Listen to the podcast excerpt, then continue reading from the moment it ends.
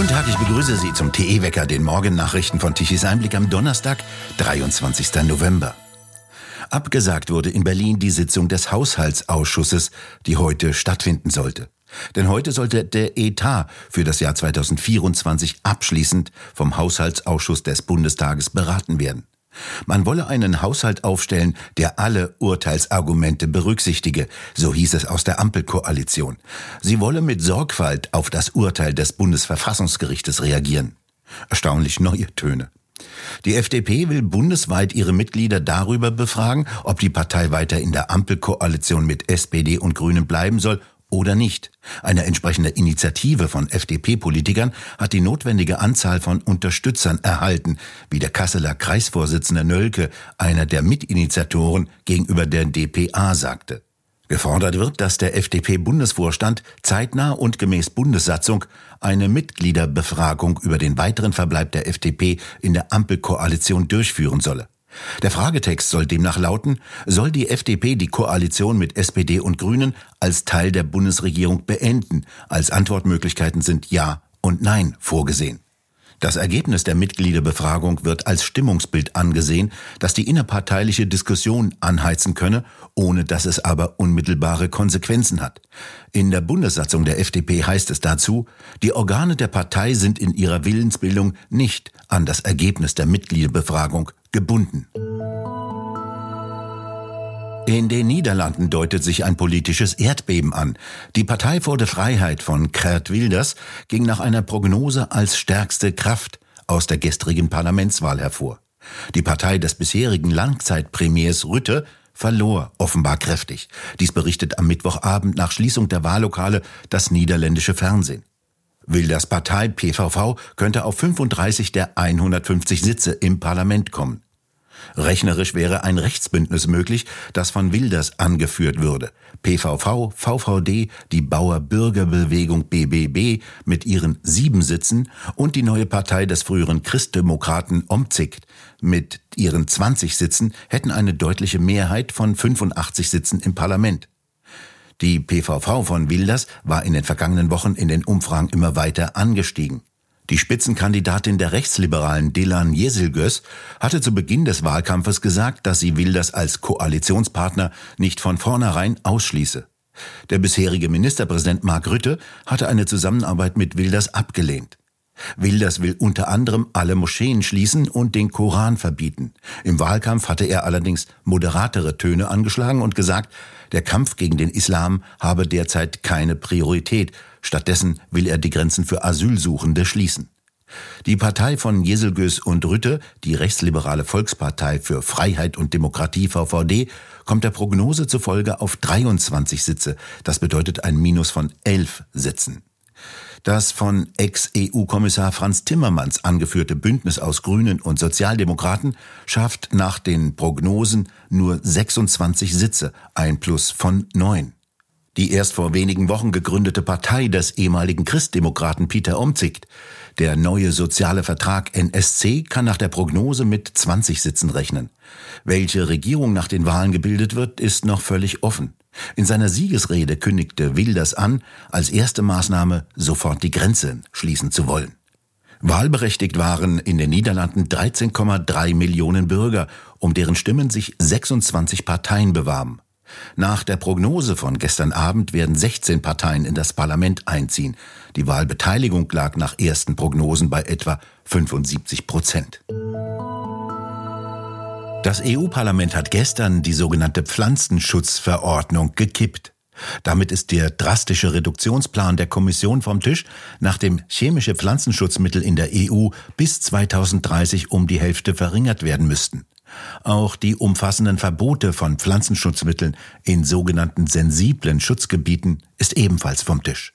Dies bedeutet für die Berichterstatterin des Agrarausschusses des EU-Parlamentes, die österreichische Grüne Sarah Wiener, eine krachende Niederlage.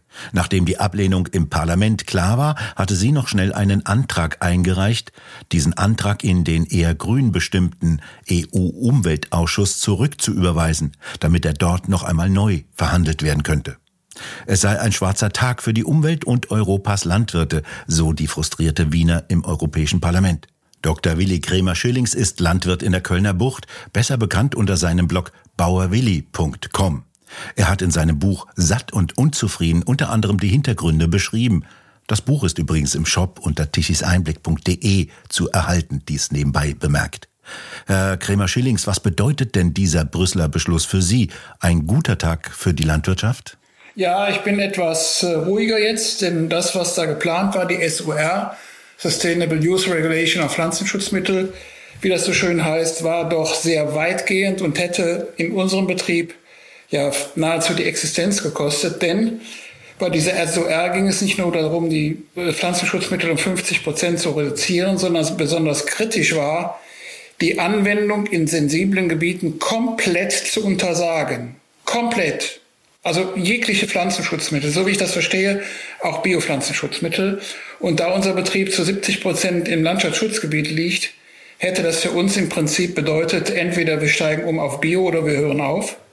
Und das ist jetzt erstmal vom Tisch. Und äh, da können Sie sich vorstellen, ich habe ja vor, nächstes Jahr den Betrieb an unseren Sohn weiterzugeben, dass mich das sehr beruhigt hat, dass äh, nicht nur der Entwurf abgelehnt wurde, sondern in der nachfolgenden Abstimmung Zurücküberweisung in den Ausschuss, dass das auch abgelehnt wurde. Ich habe auch eben ein Video zugespielt bekommen von Sarah Wiener, die, als sie den Antrag stellt, sagt sie, ein schwarzer Tag für die Umwelt und für die Befreiung der Landwirten und Landwirtinnen von der Agroindustrie.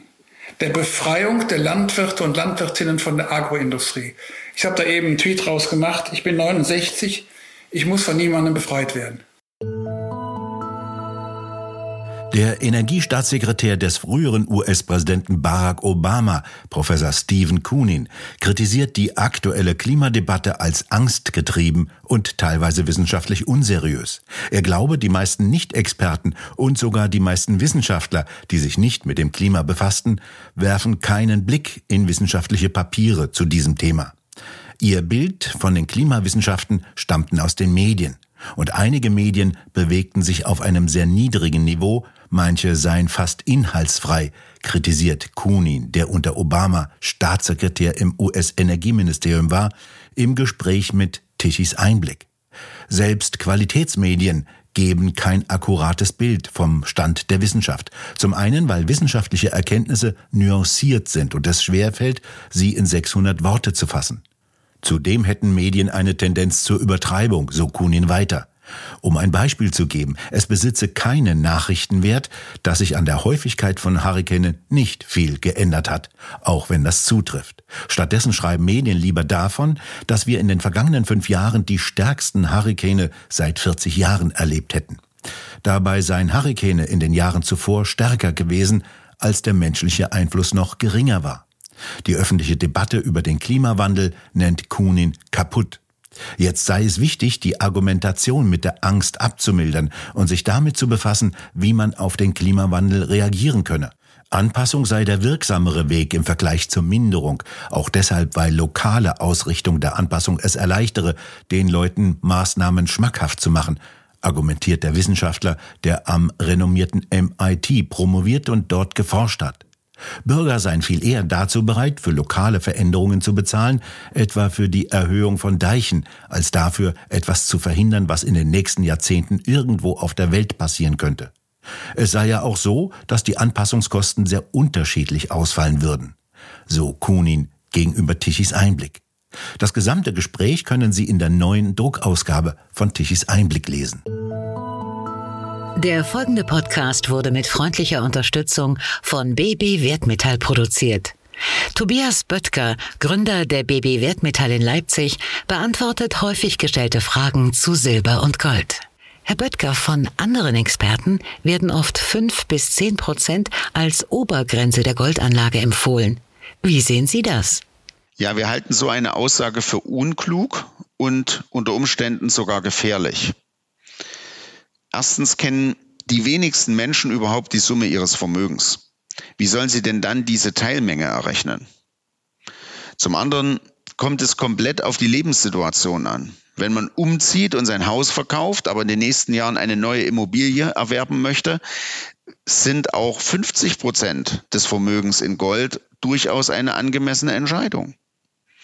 Und wir halten es auch deswegen für gefährlich, weil bei einigen Anlegern so der Eindruck entstehen kann, wenn Experten höchstens 10 Prozent empfehlen, ist es wohl eine sehr riskante Investition. Und wenn dann der Anleger den Eindruck hat, ohnehin nicht viel zu besitzen, dann wird er gleich ganz auf Gold verzichten. Wir bei BB Wertmetall empfehlen deswegen konkrete Mindestmengen von einer Unze pro Kopf der Familie und fünf Unzen Gold zur Absicherung der eigenen Immobilie.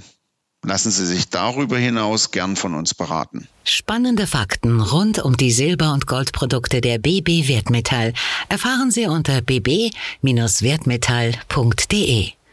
Sie telefonieren lieber? Dann erreichen Sie die Edelmetallexperten unter 0341 99 17 dreimal die Null. In den Norden dringt eine Warmfront ein und bringt dichte Bewölkung und zeitweilig Regen mit. Im Süden bleibt es dagegen weitgehend trocken und kalt. Die Warmfront dringt soweit nicht vor. Die Temperaturen bewegen sich im Norden von 11 Grad wie in Hamburg und 8 Grad wie in Dresden bis zu 7 Grad wie in Freiburg im Breisgau. Zum Wochenende können im Norden wie in Berlin die Temperaturen sogar leicht unter den Gefrierpunkt sinken. Gute Nachrichten für Deutschland, in dem künftig ja Windräder für den Strom sorgen sollen. Ab morgen Nachmittag frischt der Wind im Norden auf. Die Räder drehen sich wieder, es kommt ein wenig Strom, die Wäsche kann gewaschen werden, Kuchen gebacken und die Industrieproduktion kann etwas hochgefahren werden. Und damit zum Energiewendewetterbericht von Tichys Einblick. Gestern Mittag kamen um 12 Uhr eine elektrische Leistung von gerade einmal 13 Gigawatt von den 30.000 Windrädern an Land und auf Nord- und Ostsee an. Deutschland benötigte aber immerhin um 12 Uhr mittags eine elektrische Leistung von knapp 76 Gigawatt.